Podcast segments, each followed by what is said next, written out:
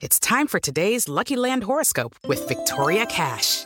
Life's gotten mundane, so shake up the daily routine and be adventurous with a trip to Lucky Land. You know what they say. Your chance to win starts with a spin. So go to LuckyLandSlots.com to play over 100 social casino-style games for free for your chance to redeem some serious prizes. Get lucky today at LuckyLandSlots.com. Available to players in the U.S., excluding Washington and Michigan. No purchase necessary. VGW Group. Void or prohibited by law. 18 plus. Terms and conditions apply. Ciudadanos Informados, informando. Este es el podcast de Iñaki Manero. 88.9 Noticias. Información que sirve. Tráfico y clima cada 15 minutos. En esta esquina carnívoros, en esta esquina los vegetarianos, pero no es tan simple como eso. A ver, ahí les va parte de la clasificación. Ovo vegetariano. O sea, comen verduras, frutas, pero también huevitos. Lácteo ovo vegetariano. También se permiten leche, derivados de la leche. Api vegetariano. Se permiten eh, miel. Apio, ay Dios mío, lácteo vegetariano. Vegetariano estricto. Frugivorismo, que puras frutas, nada más. Vegano. Cosas radicales y cosas mucho más, más simples. Pero, ¿qué es lo ideal para un organismo como el organismo humano? ¿O será una, una dieta o un régimen como un traje a la medida? ¿Para qué estamos hechos? Como hay animales que están hechos para cierta alimentación y cierto equilibrio. Los seres humanos, yo no sé si ya después de tantos años de estar comiendo lo que se nos da la gana, nos hemos brincado eso, que no creo. ¿Por qué no mejor platicamos con alguien que sabe? La licenciada Magdalena Mieva, especialista en nutrición y dietética aplicada. Magdalena, bienvenida. Muchas gracias, buenas tardes. ¿Qué somos, Magdalena? Pues bien, como lo estabas comentando, ¿no? Este, hay ya muchas tendencias porque realmente, eh, más que ser una necesidad del organismo humano, ya se ha convertido en una moda y en una tendencia. Ok. Estamos hablando más de cuestiones filosóficas y de cultura con respecto a lo que nosotros eh, vamos poniendo con respecto a nuestras creencias religiosas con respecto a la comida que debemos de estar consumiendo. La imponemos a lo que deberíamos de comer. Exactamente, Ajá. exactamente. El cuerpo humano como tal, durante todo este tiempo de la evolución, ha ido adquiriendo ciertas capacidades en su, en su metabolización de los nutrientes para poder digerir tanto carnes Ajá. como cuestiones eh, vegetales. Por lo tanto, la capacidad del ser humano sí tiene para poder digerir carnes, proteínas, que son este, los macronutrientes más fuertes que van a construir nuestros tejidos. Entonces, sí podemos consumir carne. Todas estas eh, tendencias que tú estás diciendo como tal se han ido desarrollando a través del tiempo, pero por las cuestiones de cultura, son culturales como tal. Y de ¿sí? repente nos creemos esa historia. Aguántame un segundito, Magdalena, y ahorita seguimos platicando esto. ¿Qué pasó desde que se nos ocurrió bajarnos de los árboles y caminar erguidos? ¿Qué comíamos entonces? Y, y nos hemos ido transformando, tiene que ver la evolución. Ya nos dice Magdalena, es cuestión también a veces cultural, es cuestión religiosa. Realmente, ¿qué es lo que debemos de comer para estar sanos? Como, como especie, como especie humana, porque eso somos, ¿no? Finalmente somos una especie animal. Como los perros que tienen cierta dieta, los gatos o las hienas o los caballos, los seres humanos tendremos nuestra propia dieta también. Hay de todo para todos, pero ¿qué es lo correcto? Por ejemplo, los, los japoneses comen mucha verdura, comen poca fruta, porque la fruta es muy escasa en Japón, pero comen mucha verdura, mucho pescado, pero comen poquita carne de res, integran bien poquita carne de res a su, a su alimentación. Hay gente que en ese balance le pone más a la carne de res y depende también de la cultura, depende del país. ¿Qué sería lo correcto para el ser humano? O, como lo platicábamos antes de la pausa, es un traje a la medida dependiendo de cada persona. La licenciada Magdalena Mieva, especialista en nutrición y dietética aplicada, y le quitamos a la, la pausa lo que nos estabas platicando, Magdalena. Sí, de hecho eh, es un traje a la medida, Ajá. como bien lo estás diciendo. Tenemos que ubicarnos en la zona geográfica, el clima, los alimentos naturales que se dan en nuestra región y lo más importante, las necesidades de nuestra propia actividad física y el desgaste mental que tengamos. ¿Por qué? Porque no es lo mismo que necesita consumir un deportista de alto rendimiento Claro. a una persona que es sedentaria o que ya desde muy pequeña ha estado acostumbrada a consumir más verduras que carne, ¿no? Eh, también la etapa de la vida es muy importante checarla.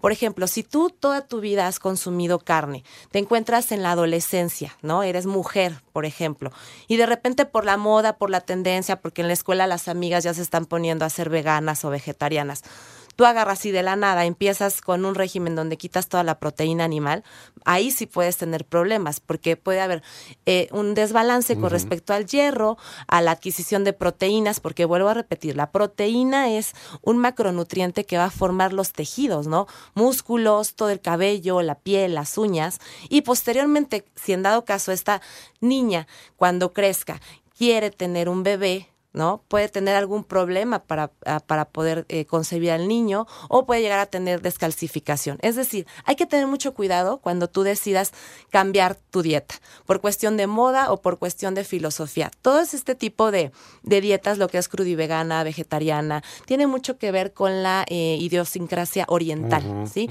Tenemos desde la base del hinduismo, del budismo, de hecho la dieta macrobiótica, que también ahorita está de moda, que es donde hay más eh, nutrientes de cereales, integrales, algas, se quita casi todo lo que son carnes rojas. Eh, se creó en 1961 por parte de George Osawa y son todas son tendencias orientales que se han ido chocando con la dieta mediterránea, que es otro tipo de dieta. Es otro completamente, y dicen que es muy sana a nivel, eh, por ejemplo, a nivel del cerebro, a nivel del corazón. Exactamente, porque es alta en antioxidantes, en ácidos grasos, pero sí maneja eh, lo que son proteínas o la dieta paleo, que también son proteínas mucho más complejas. O sea, hay muchísimas dietas, pero aquí lo más importante es que tomemos en cuenta eh, cinco puntos importantes. Sí que los quiero dar a notar. En primera, siempre hay un proceso de adaptación. No puedes agarrar y quitarte de la dieta que traes de, la nada. Exactamente, porque vas a tener un problema de salud bastante fuerte. En segundo, checa tu edad, la etapa de crecimiento en la que estás.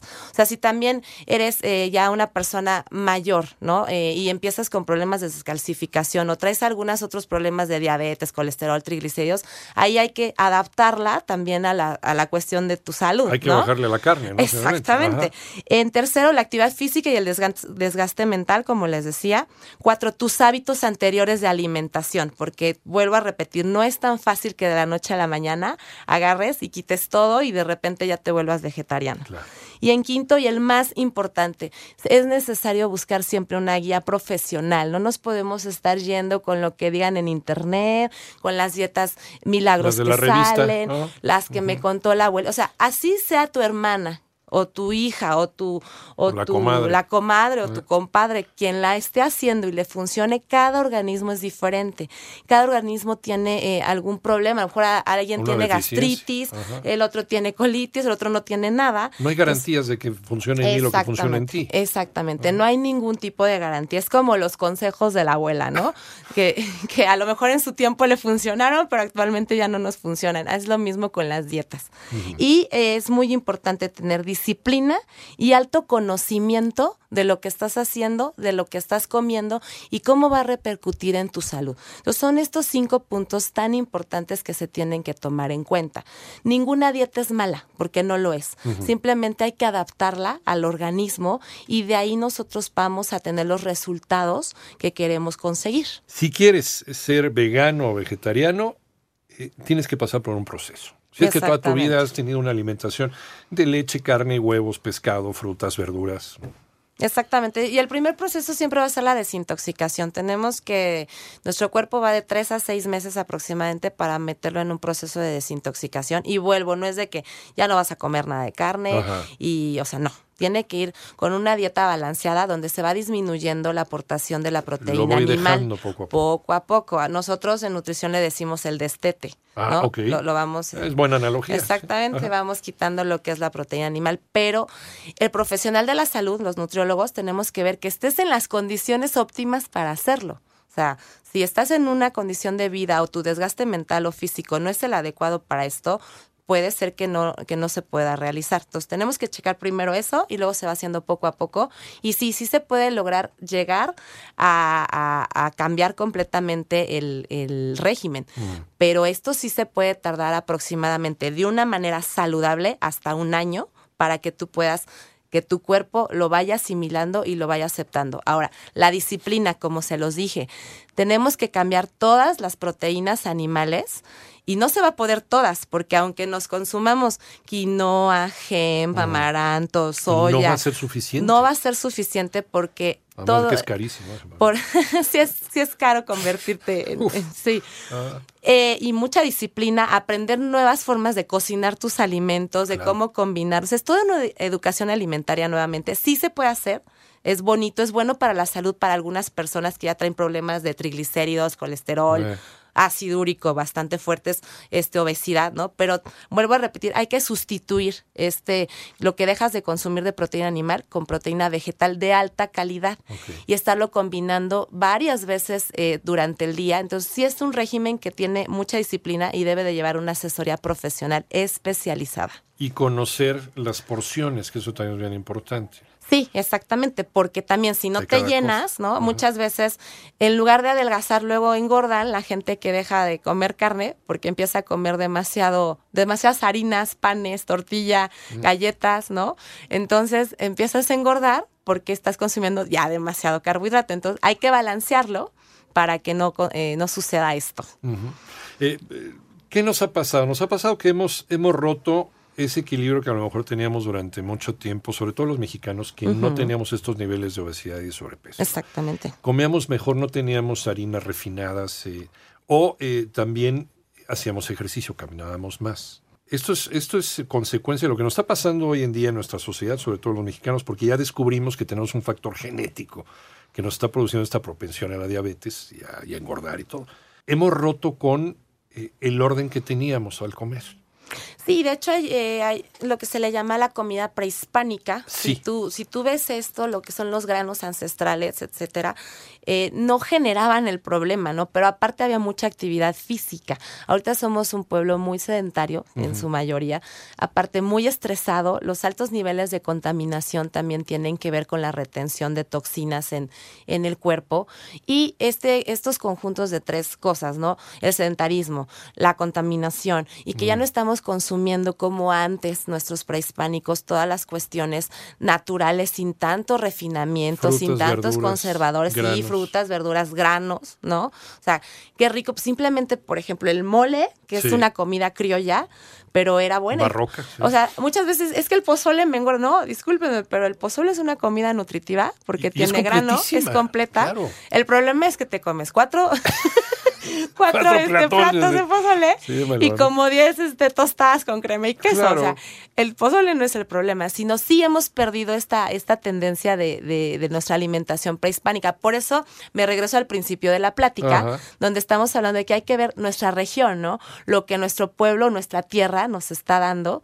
Y tenemos muchos alimentos orgánicos, como tal, que sean en nuestro país por ejemplo, el maguey.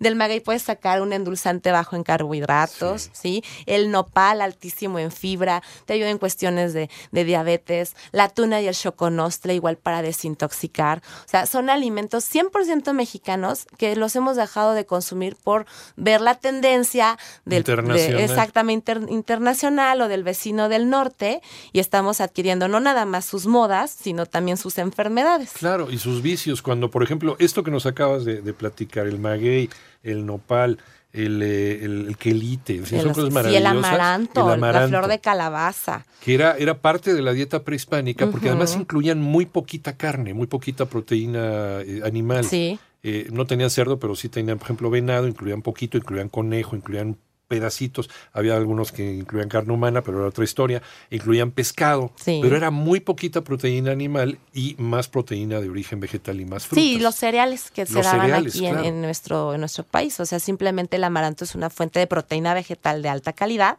y también nos ayuda a llenarnos, ¿no? y si uno va al mercado se va a encontrar todo eso que acabas de mencionar, lo vas a encontrar en un mercado mexicano y mucho más barato que el que quiere hacer una dieta vegana, crudivegana, vegana, macrobiótica, etcétera. Sí, que te, te, vas a gastar todo tu presupuesto, ¿no? Sí, exactamente, pero por eso necesitamos tener este conocimiento, pero más el autoconocimiento, ¿no? De ver cuáles son mis, mis necesidades calóricas, mis necesidades de alimentación con respecto a lo que hago actualmente y no estarme eh, sacrificando por, por seguir una tendencia, ¿no? Yo respeto mucho las cuestiones religiosas y culturales, pero sí tiene que ver en, en ver también la salud de tu cuerpo. Antes que nada, eh, hay que querernos nosotros mismos y siempre, como bien decía, este nuestros antiguos, que nuestra, nuestro cuerpo tiene que ser nuestro templo, ¿no? Y, y nuestra alimentación, nuestra medicina. De hecho, el 90% de las enfermedades crónico-degenerativas comienzan por una mala alimentación.